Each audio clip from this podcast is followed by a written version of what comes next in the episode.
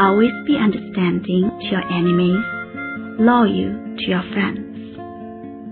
Always be strong enough to face the world each day, weak enough to know that you cannot do everything alone.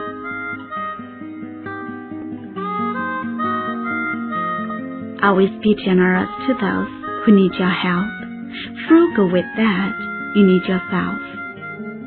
Always be wise enough to know that you do not know everything, foolish enough to believe in miracles.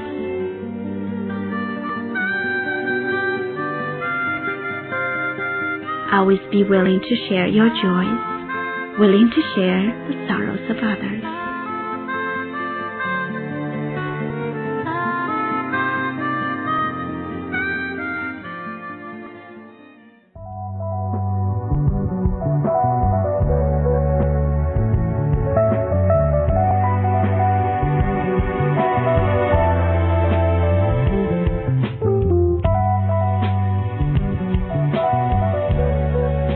Always be a leader when you see a path that others have missed, a follower when you're shrouded by the mists of uncertainty.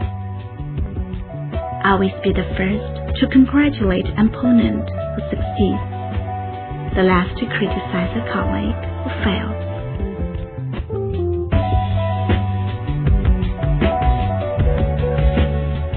Always be sure where your next step will fall so that you will not tumble sure of your final destination in case you are going the wrong way.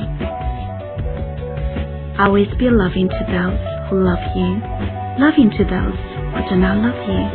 They may change,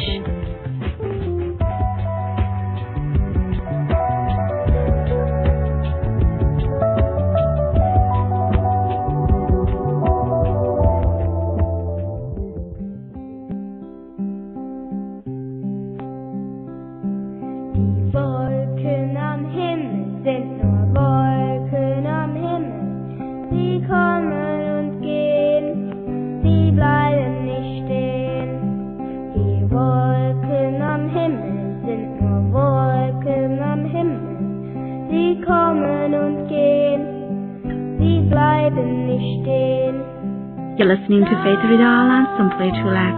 I'm Faith. Above all, always be yourself.